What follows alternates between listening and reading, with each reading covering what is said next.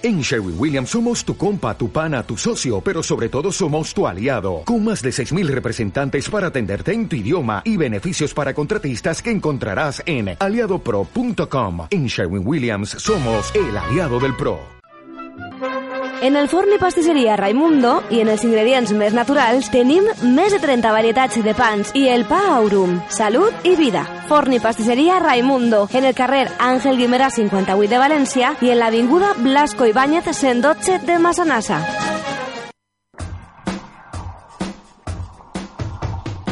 Així comença València Match. Presenta Lourdes Coné.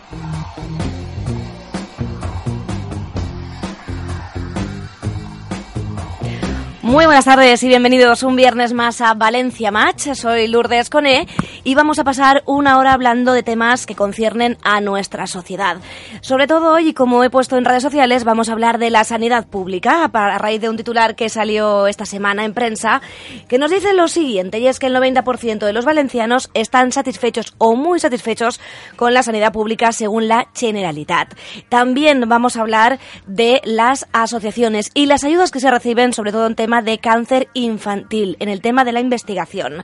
Si queréis contactar con nosotros, yo os lo diré, habrá un momento que os diré, podéis eh, llamarnos porque os interesa a lo mejor el tema de las asociaciones o queréis aportar vuestro granito de, ayuda o el tema de la sanidad, que está ahora muy, muy candente, tenéis que llamar al 96 1930004 96 1930004 o mandarnos nuestros vuestros mensajes al 637 60 89 90. Y nuestro técnico Abel, buenas tardes. Muy buenas tardes, ¿qué tal? Nos leerás, nos harás llegar esos mensajes que nos manden al WhatsApp, Aquí, repito. aquí estaré, siguiendo la voz del pueblo. Al 637 60 89 90.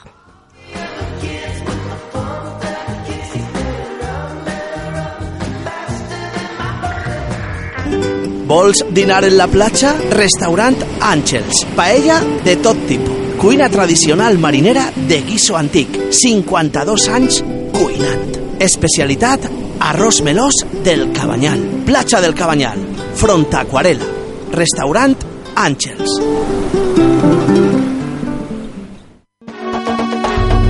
l'hortainformació.com Tota l'actualitat de la comarca de l'Horta de València a un sol clic. L'informació més próxima en l'Horta Informació.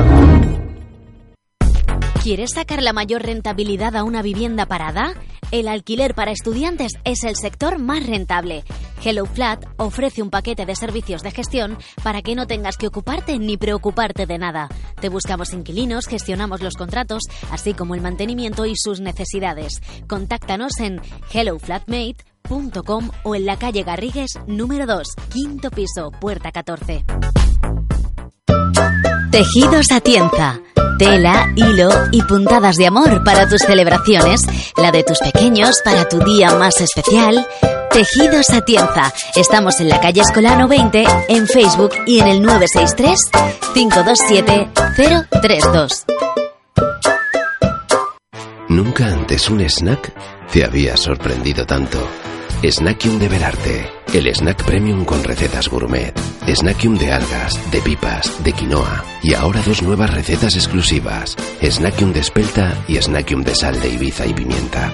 Snackium de Belarte, lo mejor del horno.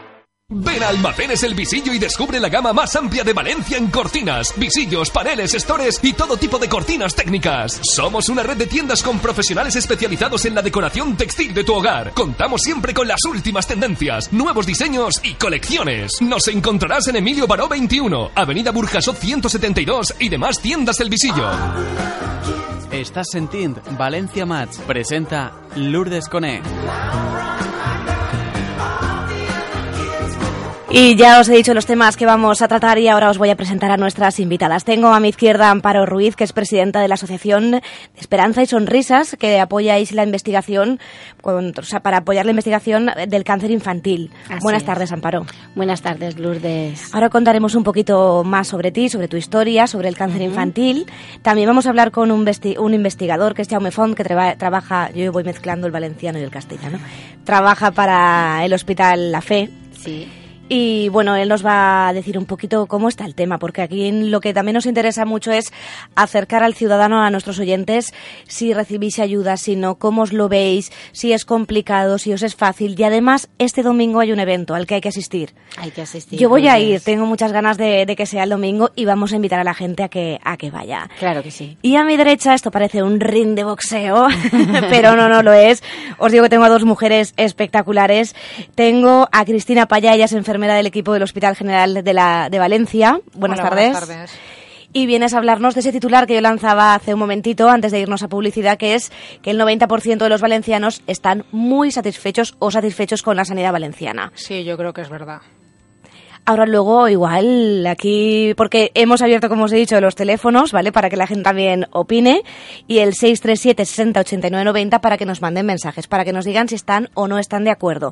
Y ya en Facebook tenemos algunos, algunos mensajes sobre la sanidad.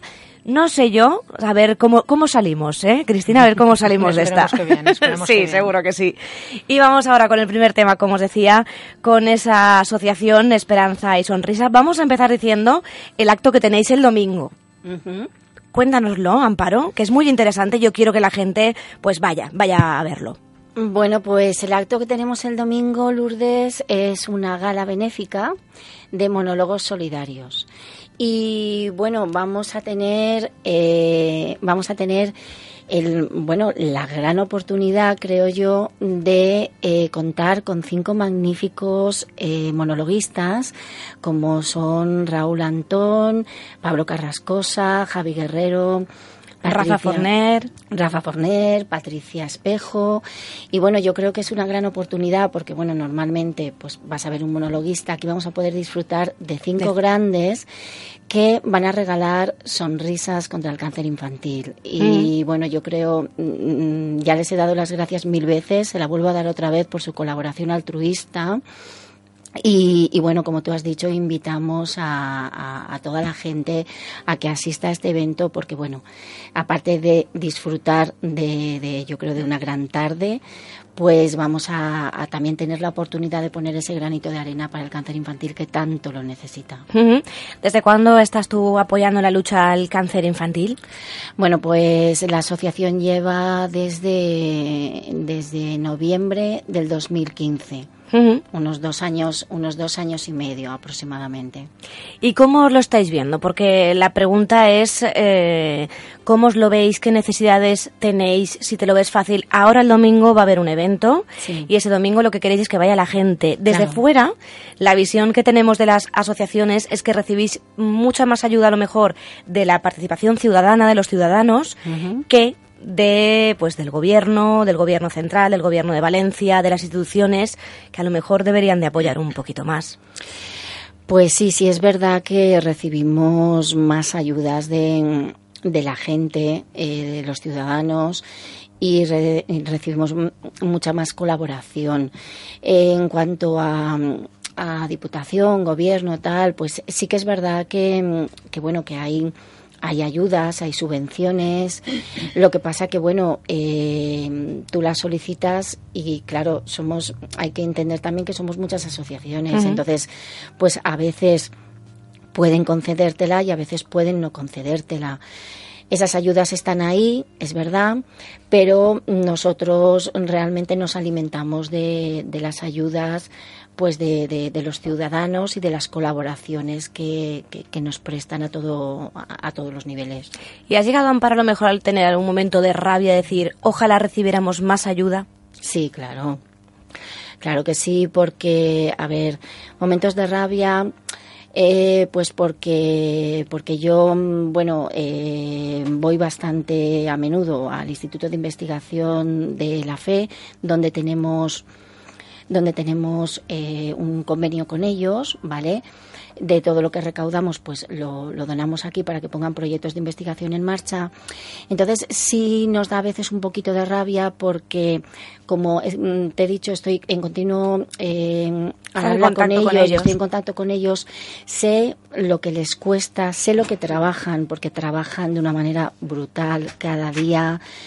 Y, y sé lo que les cuesta muchas veces poner proyectos en marcha y que esos proyectos lleven a, un buen fin y que puedan, pues bueno, mm, como la palabra lo dice, investigación, pues que puedan llegar a investigar y a, bueno, a, a intentar pues mejorar un poquito eh, los resultados, en este caso, de lo que es el cáncer infantil, porque lo que tenemos mm, clarísimo es que sin investigación no hay curación. O sea, la investigación es absolutamente imprescindible porque si no se investiga no se puede avanzar.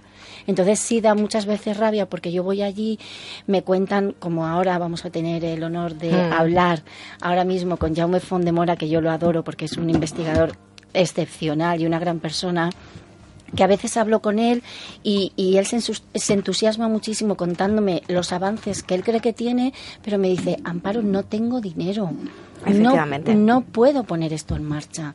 Entonces, a mí me parece de verdad que es realmente preocupante. Porque yo, por ejemplo, te traigo aquí una, una noticia que quiero dar breve porque creo que de verdad, o sea, mm, deberíamos de, pensarlo, ¿vale? Que hay un fármaco que se ha descubierto por la Facultad de Medicina y eh, por los investigadores de la FE, que haría efectiva eh, la vacuna contra el cáncer, porque hay una vacuna contra el cáncer. Pero ¿qué pasa con esta vacuna?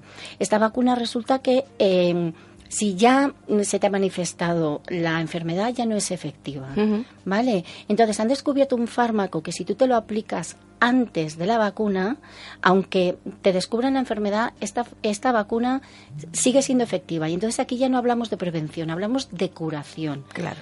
Entonces, esta vacuna podría estar, eh, podría estar en el mercado en un año, pero por 50.000 euros, que son los que hacen falta, no se puede llevar a cabo. Entonces, yo creo que esto mm, es grave. Es muy grave. Yo creo que esto es grave y esto yo creo que... y da mucha impotencia. Da mucha impotencia porque dices, mm, vamos a ver, o sea, me están diciendo que hay un, fármaco que puede poner, que ya puede hacer efectiva esta vacuna contra el cáncer y que no se puede por 50.000 euros. O sea, mm, entonces, claro, que, que te crea Porque las farmacéuticas no lo van a, no lo van a pagar. No.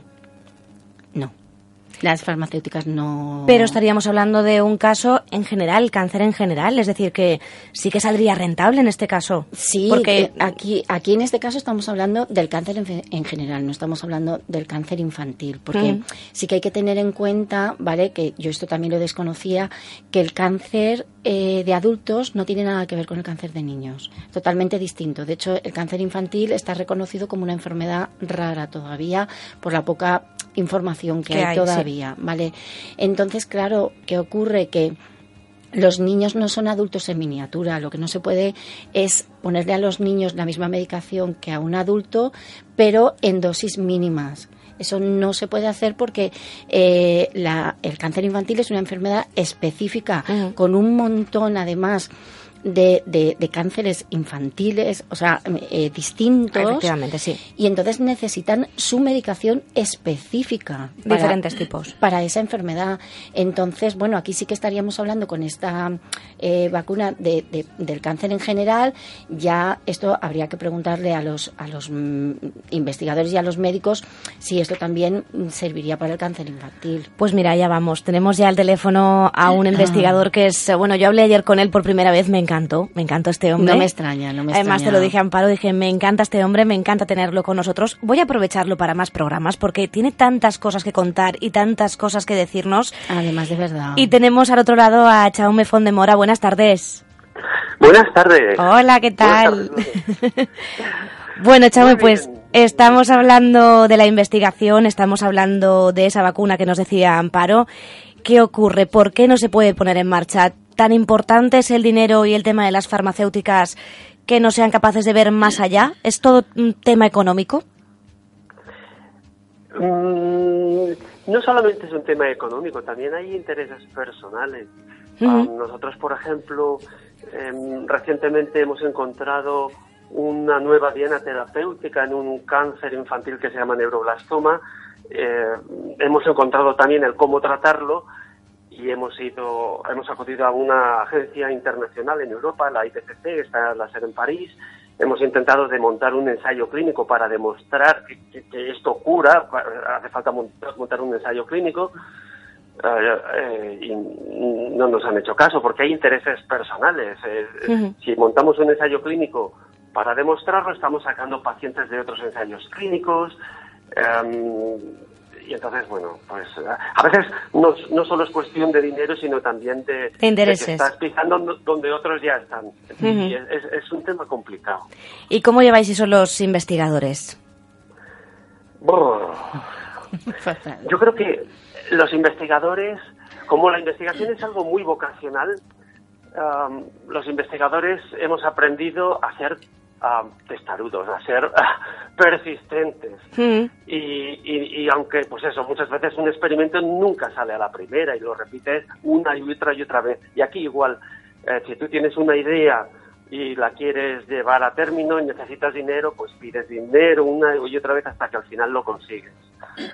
Aquí en Valencia, ¿qué, pediríais? ¿Qué necesitáis? Yo creo que me faltan tanto dinero como apostar en recursos humanos. Cada vez hay menos becas, las becas predoctorales. También es cierto que se ha perdido bastante el interés por investigar y no vale con eso de decir, bueno, pues ahora que tenemos eh, pocos recursos, recortamos, porque no nos olvidemos que la investigación es siempre en España la asignatura María, es el primer sitio de donde se recorta, y en becas también. Y eh, no vale decir que, bien, cuando vengan tiempos mejores nos ponemos otra vez como estamos. No. Pues no. Eh, hemos perdido ya la rueda. ¿quién va a formar durante esos ocho años que han pasado? ¿Quién va a formar a nuevos investigadores que a su vez estarán formando a otros?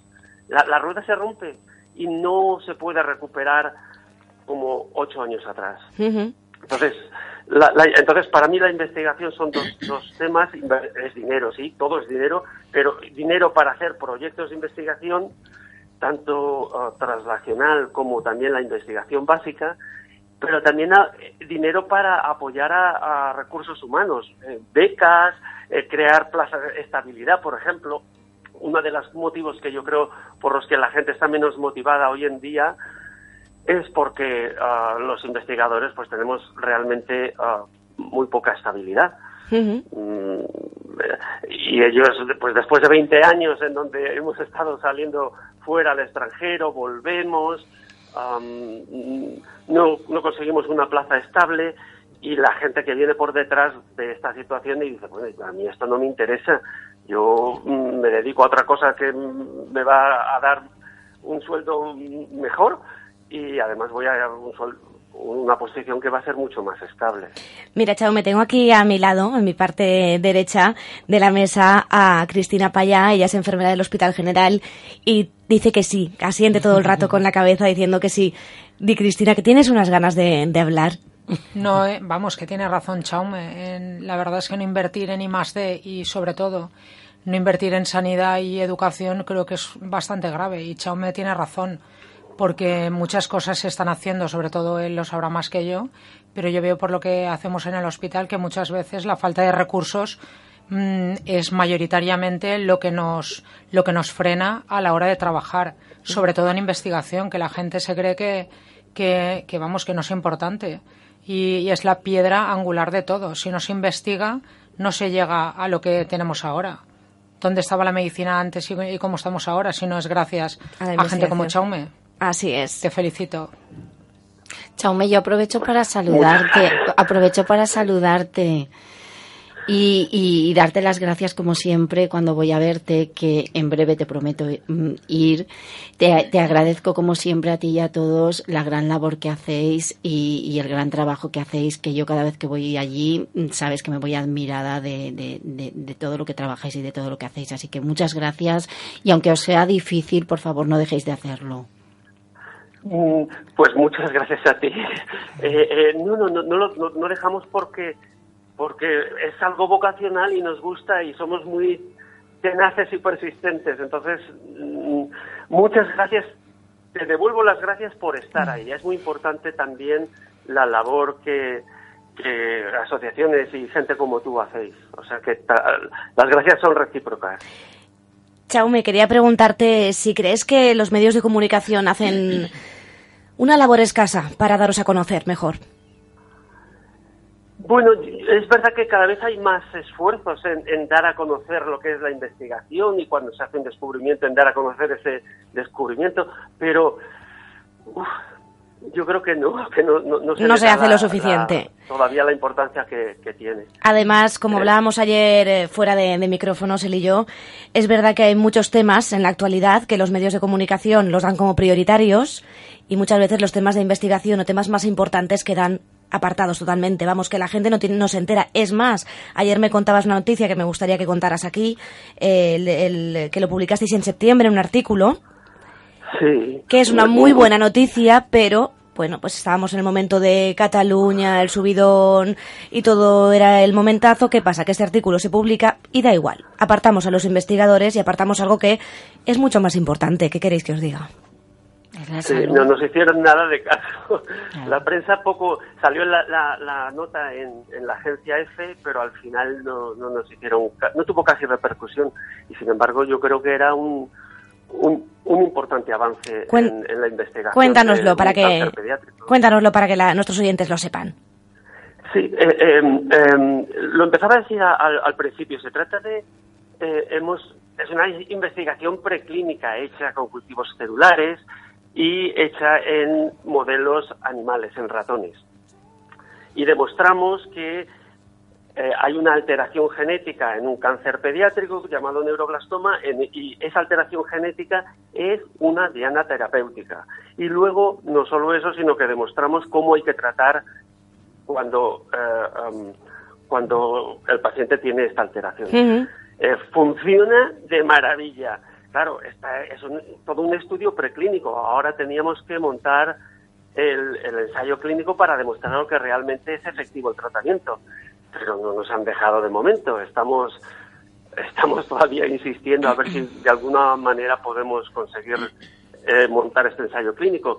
La farmacéutica de momento dice que aunque no puede apoyarnos económicamente, es muchísimo dinero, pero eh, y tampoco le interesa, ¿por qué? Porque son cánceres menores en España pues a lo mejor hay 80 neuroblastomas al año, de los cuales la alteración genética esta la tendrán pues eh, un tercio. Pongamos que hay 20, 25 casos en España.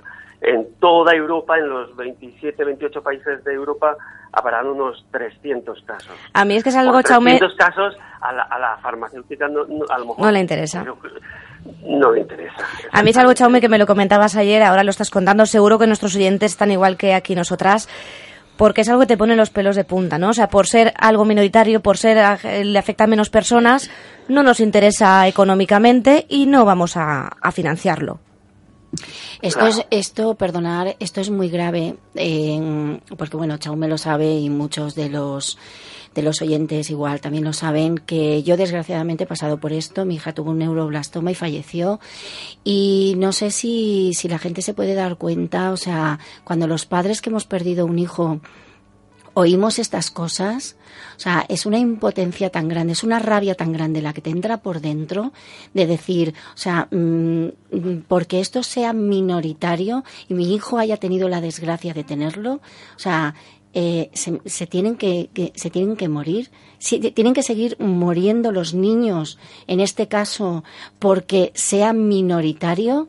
Esto mm, es verdad que yo mm, puedo estar mucho más alterada en este tema porque lo he pasado, pero que me parece de verdad, o sea, como para reflexionar y decir, mm, de verdad, o sea, en qué mundo vivimos, qué está pasando y, por favor, qué podemos hacer porque esto es realmente terrible y espeluznante.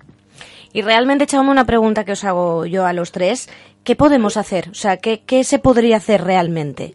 Desde vuestra experiencia, desde la de Amparo, desde la de Cristina, desde la de Chaume, ¿qué es lo que se pide? ¿Qué, qué, qué se podría hacer y no está haciendo? Uno de los tres, el que quiera.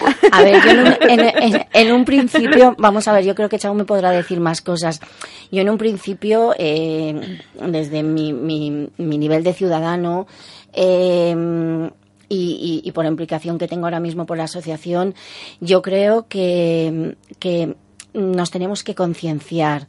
Tiene que haber una gran concienciación, pero para eso tiene que haber muchísima información y para eso estáis vosotros, Lourdes, ¿vale? Tiene que haber muchísima información porque es que la gente desconoce tantas cosas y como tú decías antes, de repente pasa no sé qué en Cataluña, pasa tal y estamos todo el día bloqueados con que Cataluña, con que tal, que me parece perfecto que se nos informe de lo que pasa en España y de lo que pasa en el mundo, pero por favor no podemos desatender algo tan importante como es la salud nuestra y de nuestros hijos. Eso me parece algo totalmente eh, imprescindible. Entonces, nos tenemos que concienciar de que esto es una realidad, de que esto existe y de que si hay otra gente, hay otros.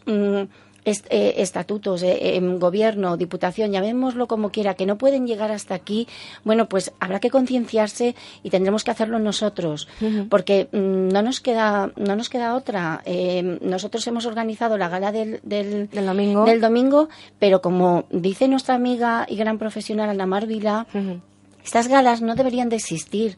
Deberían de existir para disfrutar y para pasárnoslo bien, pero no para recaudar dinero, porque eso es deber de otros, Efectivamente. no nuestra. Pero bueno, si ellos no lo hacen, nosotros vamos a estar ahí para hacerlo y vamos a seguir con nuestra lucha y vamos a seguir apoyando a estos grandes profesionales que tienen que seguir trabajando.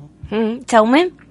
Eh, por mi parte, igual, nosotros lo que tenemos que hacer es seguir intentando conseguir dineros, seguir intentando pensar con claridad en dónde están los problemas de las enfermedades y buscar sus soluciones.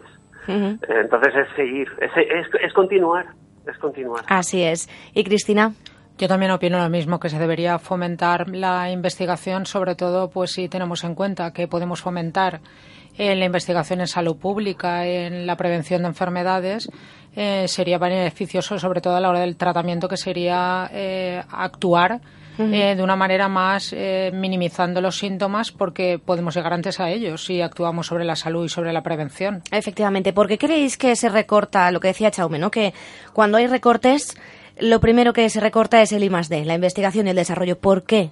No interesa, no, si es lo que más nos mm, se necesita. Yo creo que es lo que más se necesita desde mi punto de vista, pero creo que los gobiernos también es una, una manera de tener en su mano eh, el poder que, que, ocasiona el I Y el tener en su mano el dinero y poder manejar ese dinero con las farmacéuticas, manejar a la gente, creo que es como tener una cota de poder. Es muy, muy, triste, ¿eh? Pues sí, muy, muy, muy triste. Yo creo que las investigaciones, en la mayoría de, los casos, el impacto que tienen, la repercusión social que tienen, es a medio o incluso más bien a, largo plazo. Y claro, los gobiernos cambian cada cuatro años. No es algo que eh, un gobierno pueda ver, puede estar orgulloso de, que de financiar algo que a lo mejor ellos no lo van a ver. Básicamente para mí es eso. Que a lo mejor deberían... No les importa porque ellos solamente miran a muy corto plazo. Claro, deberían de unificarse todos. Aquí da igual PP, PSOE, Ciudadanos... Da igual, da igual. O sea, es algo que yo creo que deberían de unirse en esto, en este caso... En, otros ya... Y en educación. Efectivamente. Sanidad y educación debería ser unos pilares intocables en los que todo el mundo actuara en el mismo camino y hacia un mismo fin y que estuviera quien estuviera el color que estuviera, siempre tendríamos que alcanzar las metas que desde el minuto uno nos tendríamos que haber establecido en educación y en sanidad. Así es. Y luego, como decía Amparo y también nos comentaba yo, desde los medios de comunicación yo creo que se puede hacer mucho más. No solo salir en revistas científicas o en periódicos más científicos, sino salir en prensa y que aunque esté el tema de Cataluña, aunque ahora esté, yo no, no, y ya a título personal lo quiero decir, no puedo concebir como, por ejemplo, es más importante que Cifuentes tenga el título, no tenga un título y que estemos dándole bola a este tema, y, porque me enerva, y dices, y no se le esté dando la importancia que tienen otras cosas como son la salud y como es la educación.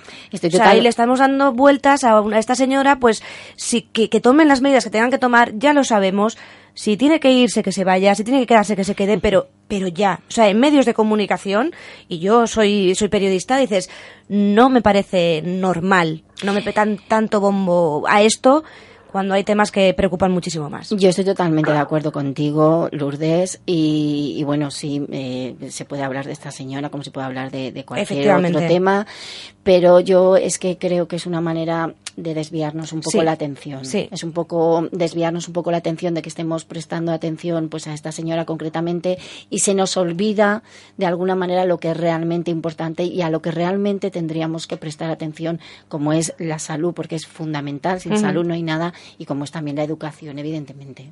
Así es. Bueno, Chaume, ¿quieres decirnos algo más? No, estoy totalmente de acuerdo con lo que estabais comentando, que deberían ser dos pilares intocables. Así Sanidad y educación. Porque además es que van cambiando, depende del gobierno, hay unas normas, hay otras, dices, bueno, ¿esto qué es? Es lo que decíamos antes, es mejor que estar unidos, que siempre haya una educación igual, igual para todo el mundo, que sea siempre la misma y no cada cuatro años ir cambiando las, las normas. Sí. Y igual en sanidad, el mismo tema, lo mismo. Exacto. Pues Chaume, muchísimas Totalmente gracias por entrar. Lo dicho, eres encantador. y te voy a te voy a secuestrar para más para más programas. Encantadísimo, cuando quieras, Lourdes. Pues muchísimas gracias, muy amable y un besazo enorme. Gracias, Chaume. Un fuerte abrazo. Gracias. Un abrazo, Chaume. Nos vamos ahora mismito a publicidad y volvemos enseguida y seguimos hablando además de sanidad, porque hoy el tema, pues en los dos aspectos, vamos de, de sanidad va, la- va el tema. Vols dinar en la platja? Restaurant Àngels. Paella de tot tipus. Cuina tradicional marinera de guiso antic. 52 anys cuinant. Especialitat arròs melós del Cabanyal. Platja del Cabanyal. Front a Aquarela. Restaurant Àngels.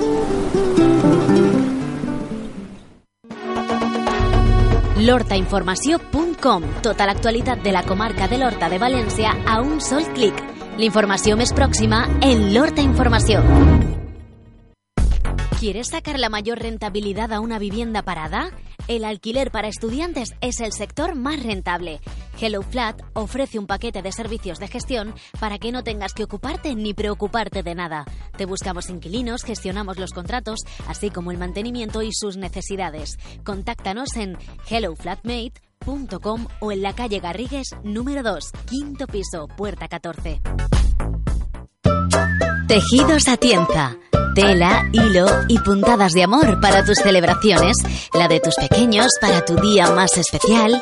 Tejidos Atienza. Estamos en la calle Escolano 20, en Facebook y en el 963 527 032. Nunca antes un snack te había sorprendido tanto. Snackium de Belarte, el snack premium con recetas gourmet. Snackium de algas, de pipas, de quinoa y ahora dos nuevas recetas exclusivas. Snackium de espelta y Snackium de sal de Ibiza y pimienta. Snackium de Belarte, lo mejor del horno. Ven a Almacenes El Visillo y descubre la gama más amplia de Valencia en cortinas, visillos, paneles, estores y todo tipo de cortinas técnicas. Somos una red de tiendas con profesionales especializados en la decoración textil de tu hogar. Contamos siempre con las últimas tendencias, nuevos diseños y colecciones. Nos encontrarás en Emilio Baró 21, Avenida Burjasot 172 y demás tiendas del Visillo. Estàs sentint València Mats presenta Lourdes Coné. Volvemos al debate. Estábamos aquí, nosotros no paramos de debatir. No paramos, no paramos, paramos, no paramos. Estábamos hablando de los medios de comunicación, de la sanidad, de las asociaciones con, con amparo. Y bueno, yo repito, el domingo hay un evento, como tú decías, como bien decías, ese evento no debería de, de estar, ¿no? Ese evento no, porque deberíais tener ya el suficiente dinero como para seguir investigando y poder seguir trabajando. Efectivamente. Pero como no es así, por desgracia, hay que hacer estos eventos también te quería preguntar, porque no es fácil hacer un evento. No o sea, eh, lleva un trabajo detrás Muchísimo. y luego conseguir que vaya la gente. Muchísimo. Porque yo creo que tú hasta el domingo no vas a estar tranquila. No, no, no. Eh, evidentemente montar un, un evento pues eh, lleva muchísimo trabajo, entre otras cosas porque es que nosotros no somos no, mm, no somos profesionales de esto. Entonces eh, yo pues evidentemente monté la asociación eh, para ayudar a la investigación y claro pues tienes que hacer pues todo lo que se te ocurre, llamar a todas las puertas que se te ocurren para hacer cosas. Entonces, no eres un profesional, no, no somos una empresa de montar eventos ni nada de esto. Pero bueno, eh, gracias a que hay mucha gente que llamas a la puerta, como en este caso eh, los monologuistas, Patricia, que fue con la primera que hablé, eh, llamas a la puerta y te la abren enseguida y te dicen, venga, que estamos ahí contigo, ¿qué tal? Y hay mucha gente alrededor, pues Kinépolis nos ha cedido la sala, que muchísimas gracias a Kinépolis, Eron City está también ahí. Eh, Ópera Espectáculos es el que nos ha ayudado a conseguir el resto de monologuistas. Entonces, pues bueno, evidentemente no estás solo eh, y te ayuda mucha gente a montar estos eventos, pero sí lleva mucho, lleva mucho trabajo y luego, claro, lo que tú dices, el llegar a la gente, el concienciar a la gente para que, para que venga. Entonces, sí, lleva mucho trabajo y bueno, sí, yo ya llevo como dos semanas ya de los nervios y estaré de los nervios hasta, el domingo, hasta, domingo. hasta que termine. Yo espero desde este programa pues haber concienciado un poquito más a nuestros oyentes, que sepan de, la importancia. Además hemos hablado con Jaume, que es investigador, cómo, bueno, pues cómo se les puede ayudar o, la falta de recursos que ellos tienen, sobre todo económicos, y que se sepa, ¿no? Y que si ya que quien tiene o quien debería de estar ayudando no lo está haciendo todo lo que deberían, pues que, nuestros oyentes también y la gente pues ponga su granito de arena. Es importante. Ahora, cuando terminemos el programa, recordaremos esa fecha. También hay un número de cuenta donde os pueden encontrar. Sí. Porque ahora seguimos hablando de sanidad. Me voy con Cristina, aunque yo te invito a que te quedes aquí, Amparo, claro que sí. para que nos comentes. Porque, bueno, pues os leo el titular y es que hace unos días, apenas hace unos días, estamos hoy ya 13, pues el día 10 exactamente, el 90, salía el titular siguiente. Y es que el 90% de los valencianos están satisfechos o muy satisfechos con la sanidad pública según la Generalitat. Y es que cerca del 90% de la población adulta valenciana se siente, como os decía, satisfecha o muy satisfecha con los servicios sanitarios públicos, independientemente de la edad, sexo y nivel socioeconómico. Se trata del grado de satisfacción más alto desde 2001 y consolida una tendencia de satisfacción que ha mejorado considerablemente desde 2010. Asimismo, reza la noticia, más del 95% considera que el sistema sanitario responde a sus necesidades de asistencia médica y los que manifiestan no haber recibido asistencia médica necesitándola lo atribuyen fundamentalmente a problemas de demora.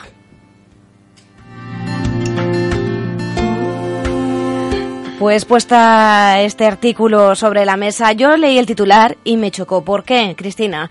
Pues me chocó porque yo sé que en los hospitales recibís muchas quejas recibís me refiero, si vais a, vamos al hospital general y estamos esperando en urgencias, muchas personas están quejándose del tiempo, de que llegan, de que no, no atendéis a lo mejor, em, no sé exactamente lo que buscan, pero que sean más eficaces, o igual hace falta gente, y son quejas, quejas, hablas con gente y también son quejas y dices, mm, el titular, las quejas, cuánto hay de verdad y cuánto no hay de verdad yo considero que ahí tendríamos que distinguir entre lo que es una, encuesta de satisfacción, que es la que hace, o creo entender, la que hace la Generalitat, en la cual eh, los pacientes, como el nombre indica, satisfacción, nos dicen si están satisfechos con el trato recibido y luego habría que eh, también valorar la otra parte que sería la gestión sanitaria, que creo que ahí es donde eh, nuestros pacientes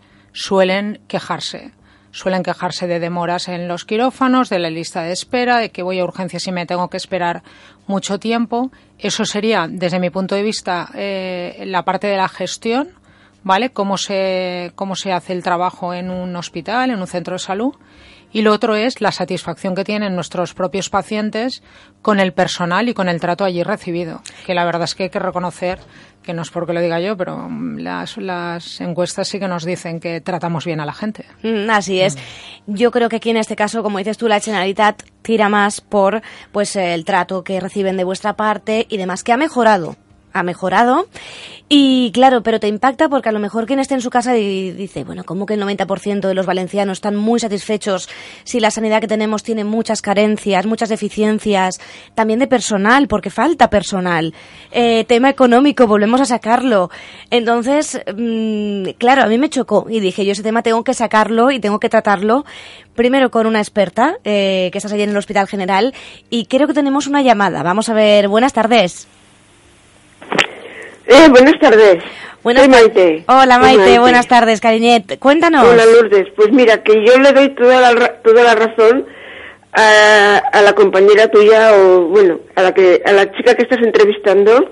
A Cristina o Que- Amparo, de sanidad. Hablamos de Sí, sanidad, que una cosa es el trato que recibes de los profesionales sanitarios y otra cosa son cómo está la legislación sanitaria, porque la legislación sanitaria está fatal. Ujú. Tú Y, eso, y, y tú sabes que yo te hablo con mucho conocimiento de causa. Eso te iba a decir, Maite. ¿Tú nos puedes comentar un poquito cuál ha sido tu, tu Pues caso? sí, mira, mi, mi, mi impresión es que cada vez que mi marido ha ido a, a urgencias a la FED, tanto de Campanar como de Marilla, lo han atendido, lo, lo me- vamos, para mí muy bien, muy bien. A mí me han tratado muy bien, pero veo muchas deficiencias de, de gestión. Claro, si, lo- si los profesionales sanitarios no tienen lo que necesitan, aún hacen maravillas y juegos malabares para, para atender a tantas personas como somos. Así es, así es. Entonces, yo lo que, te lo que también te quería comentar es el problema con los medicamentos.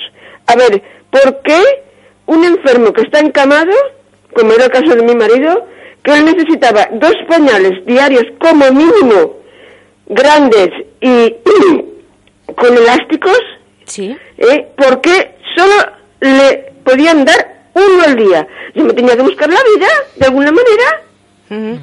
Bueno, me buscaba la vida y luego vinieron y me dijeron que, que eso no podía ser, que no sé qué. Bueno, unas historias, unas historias con la, con la legislación sanitaria está Claro. muy mal, Que eso es muy mal. Efectivamente, pues eso es lo que, lo que os afecta, ¿no? Lo que le estaba diciendo yo a nuestra enfermera Sí, Cristina. sí, sí. Eh, Maite, muchísimas gracias. Ahora vamos a hacer lo siguiente. Cristina te va a contestar, ¿vale? Sí, que dale. Tú no estás ahí a la escucha y Cristina te, te contesta. Y muchas gracias por entrar y darnos tu, Nada, tu nada. opinión. Gracias. Lo que haga falta. Un besazo. Como siempre. Hasta Gracias. luego. Eh, en eso tiene razón, ¿vale? No debería ser. Lo que está claro es que, por ejemplo, en la cuestión de los pañales y tal, eh, todo que lo tenemos ahora con las nuevas tecnologías de informática, eh, eh, eh, no lo conozco mucho porque yo a nivel de atención primaria no conozco mucho cómo va, pero sí que los sistemas informáticos te ajustan las medicaciones que hay que pedir. O sea, los pañales te dicen que si tú necesitas un pañal al X mes, vale, pues te hacen las recetas y que ya te salen informatizadas. Pero eso no quita para que si la señora necesita más pañales, se deberían dar. Efectivamente. ¿Qué ha ocurrido? Que en estos tiempos de crisis, creo que está a la orden del día, que en la época de crisis se nos han recortado eh, muchos recursos materiales y humanos, desde camas hasta recursos materiales que ahora poco a poco estamos recuperando. Yo considero que en el caso de, por ejemplo, eh, la atención primaria, los hospitales, siempre se tendría que tener en cuenta también el punto de vista demográfico. ¿Qué Ujú. significa? Que un hospital debería hacerse un estudio demográfico de cuál es la población alrededor, que es lo que comentaba ayer con, con Lourdes. Eh, en el caso que no es lo mismo una población mayor de 70 años que menor de 70 años que requieren más visitas a urgencias. Cada vez la población necesita más cuidados porque eh, la población es mucho más mayor. eh, están apareciendo enfermedades que antes a lo mejor no teníamos y entonces ¿qué pasa? Que tenemos el mismo personal que tiene que asistir con una presión asistencial importante a una población que dijéramos que es mayor que antes y encima requieren mayores cuidados. Así es. Entonces, claro, ahí es donde tenemos un poco la problemática, que es lo que decía, eh, lo que decía esta, Maite. lo que decía Maite, que, que yo le agradezco que, que hable muy bien del personal, pero sí que es verdad que a nivel de gestión, pues se debería intentar hacer de otra manera, pero económicamente estamos muy sujetos. Claro, vosotros hacéis como, Maravillas, médicos, enfermeros, todo lo posible con todos los recursos que tenéis, pero si lo que os falta son recursos, Exactamente. no, no- Habría que preguntárselo al gobierno central. Eso te iba a decir, Mm. lo mismo que le decía antes a Chaume. ¿Por qué se recorta tanto en sanidad? ¿Por qué lo primero que se recorta es, es esto? ¿Por qué? Pues la verdad es que no lo sé, pero un país que recorta, como hemos dicho, en sanidad y educación tiene un verdadero problema. Porque aparte es eso, la población cada vez es mayor. Antes teníamos una población media que a lo mejor 70, 80 años, mi padre tiene 93 y está perfecto. Pero tú imagínate 93 años y encima lo tienes que asistir en casa, como, como Maite con su marido, requiere unos cuidados, que ahora se está potenciando mucho la hospitalización domiciliaria. Y todo, todo eso requiere eh, dinero. Y requiere unos recursos materiales y humanos que en este momento mm, no tenemos para poder, dijéramos, para poder cuidar que es lo que hacemos las enfermeras. Nosotros cuidamos y necesitaríamos más recursos para poderlo hacer como Dios manda. Y con los que tenemos intentamos hacer lo mejor posible.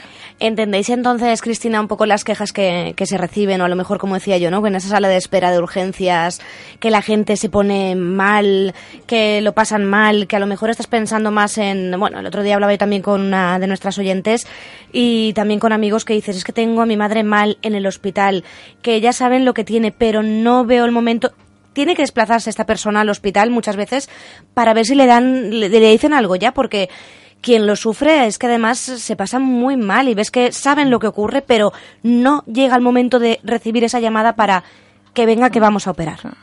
Yo creo que eh, primero tendríamos que cuidar mucho, mucho, mucho la atención primaria, porque la atención primaria es la puerta la que la puerta que tiene nuestra población para, para acercarse al sistema sanitario, que es la primera vez que tú vas al ambulatorio. Así es. Entonces ahí sí que se debería tener unos recursos importantes para que en el momento que llega una persona a atención primaria y tiene algún problema, se la pueda solucionar desde allí y que se derivara, yo no digo que no se derivara eh, lo mínimo a un hospital, pero sí que se derivara lo que se debe derivar, que son cosas importantes.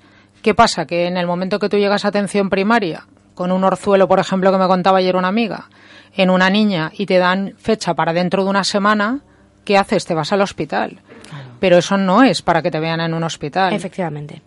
Por lo tanto, se debería dar más recursos a atención primaria y saldríamos todos ganando atención primaria y hospital. Que lo puedan tratar allí en atención primaria, ¿vale? Porque, por ejemplo, un orzuelo tampoco es de...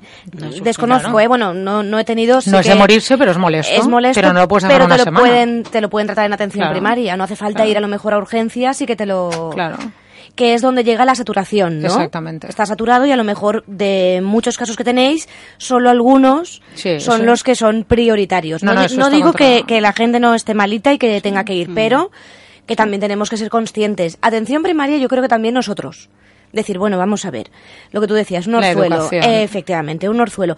Ah, voy a ir, vale, pero es tan urgente, es tan hay que... Pero ahí sí que es verdad que nosotros desde el punto de vista de los sanitarios tenemos que hacer también educación sanitaria. También.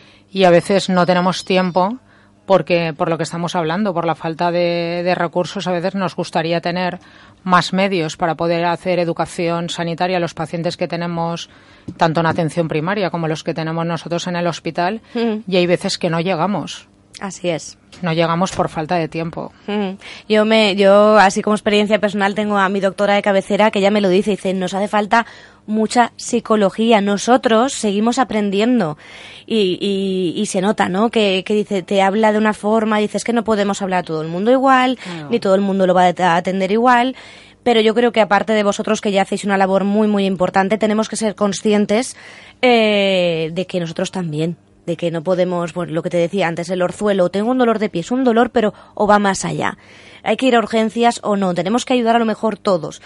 Realmente hay alguien, hay alguien en un gobierno que debería ayudar muchísimo, mm. muchísimo más. Perdonadme porque vamos con otra llamada que nos entra. Buenas tardes. Hola, buenas tardes. ¿Con quién hablamos? Pues mira, me llamo Javier. Hola Javier, buenas tardes. Cuéntanos. Pues mira, yo sí que eh, he estado escuchando y tal y y sí que me gustaría el, hacer un poquito hincapié en que, como bien decís, eh, pues bueno, los facultativos, los médicos y, el personal sanitario, eh, por lo que yo en mi experiencia personal sí que puedo deciros que, que, bueno, una atención envidiable y de una y de una humanidad fuera de toda duda. Pero yo es que tengo el caso de, de mi madre que se tiró pues tres días con sus tres noches en un pasillo de la fe encamada, porque con una pues con un problema de corazón bastante serio. Y bueno, viendo pasar personas y personajes de todos los pelajes y clases y tal, eh, vamos, unas condiciones lamentables, no. Lo siguiente, o sea, que a lo mejor sí que hay algo, sí que tenemos una asignatura pendiente en cuanto a, no en cuanto a personal, que ya os digo que, que Mm. yo creo que son maravillosos, pero sí en cuanto a un poquito de organización y gestión. Yo creo que, que lo que no se puede es tener, y como mi madre había no menos de 10 personas en medio de los pasillos, con sus necesidades, imaginaos el número cada vez que necesitaban hacer, pues no sé, un pipí, ¿vale? Eh, delante de, de, pues, pues, bueno, pues, eh, no sé. Eh, a mí me recordaba las escenas de, de- que nos llegan muchas veces de hospitales de, de Irak, de Siria, etcétera, mm, de gente hacinada en los pasillos, porque no se les puede atender en todo un hospital la fe con su super tecnología y, y sus super eh, infraestructuras, mientras recordemos hay dos plantas de la fe que no se utilizan y están cerradas.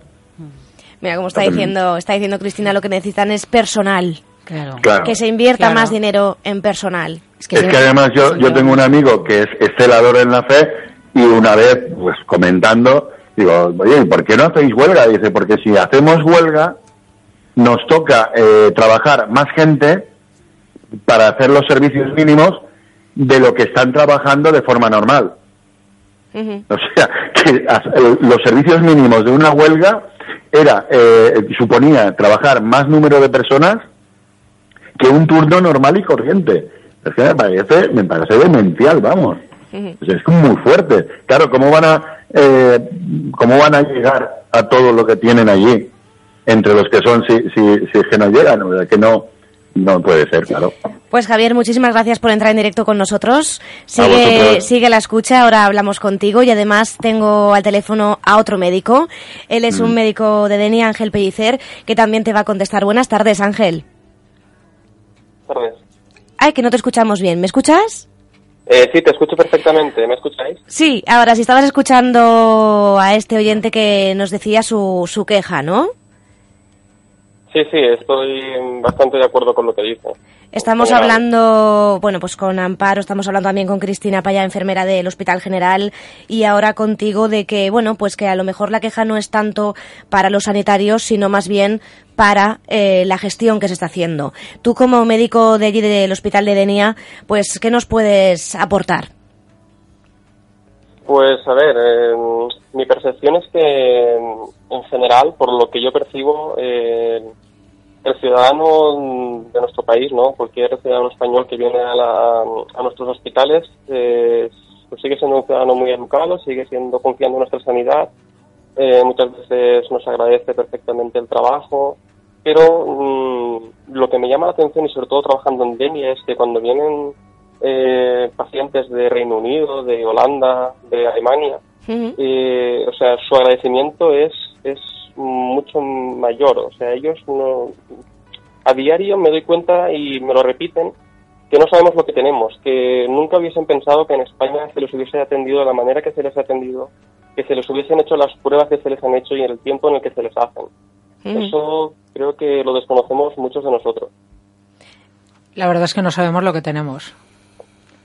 Porque, No, no, eh, porque sí que es verdad, o sea, que a nosotros también nos vienen eh, personas extranjeras y reconocen que sanidad como la nuestra, eh, creo que es, mm, si no, es muy, muy complejo decir que única, pero yo diría que única, ¿no? Y ahora estamos peleando por una sanidad universal, que eso mucha gente no lo entiende, pero es que debería ser así. Todos tenemos derecho a que nos atiendan como un, como un abogado que, que tiene derecho cualquiera persona al mejor, a la mejor defensa. Nosotros creo que tenemos el derecho de tener la mejor sanidad y que para eso estamos trabajando, para tener una buena sanidad. ¿Ángel? Sí, sí, lo tenemos sí. Opináis lo Eh, mismo, ¿verdad? O sea, trabajáis en hospitales, opináis eh, lo mismo exactamente. Eh, pues a ver, em, sí que es verdad que todos tenemos derecho, pero alguien al final te das cuenta de que em, todo todo tiene su valor, ¿no? O sea, hay que hay un montón de gente detrás de todo esto, un montón de, de técnicas, de quirófanos, de ambulancias. Esto al final es mucho dinero y la verdad es que la gestión es fundamental, porque si no después vienen las apreturas. O sea, en Valencia yo me doy cuenta también, también por la localización, es una, una zona en la que hay muchísimo, muchísimo turismo y lo que no podemos hacer es plantear tratar a las mismas personas que habitan aquí en invierno, por ejemplo, que con toda la avalancha de, turistas que vienen en verano. Ahí muchas veces sacan a relucir nuestros déficits, ¿no? Y deberíamos intentar mejorar ese aspecto.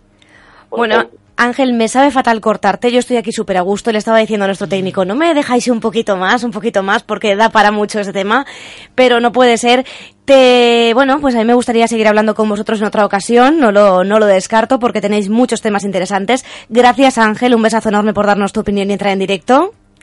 Gracias a vosotros. Gracias. Gracias, Amparo. Gracias a vosotros. El domingo ya estaremos en, en, Kinépolis. Yo también lo subí a las redes sociales. También lo subiremos a las de nuestro Facebook en Play Radio. Gracias a Cristina Paya por estar con nosotros. Gracias por invitarme. Y bueno, lo he dicho, os emplazo a otro programa. Muchas gracias por estar ahí a todos nuestros oyentes. Gracias a vosotras. Y nos escuchamos el viernes próximo. Un besazo enorme.